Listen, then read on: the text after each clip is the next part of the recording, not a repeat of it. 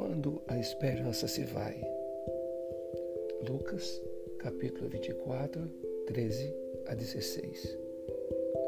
Nesse mesmo dia, dois deles seguiam para um povoado chamado Emaús, distante de Jerusalém, sessenta estádios, e iam comentando tudo o que havia acontecido.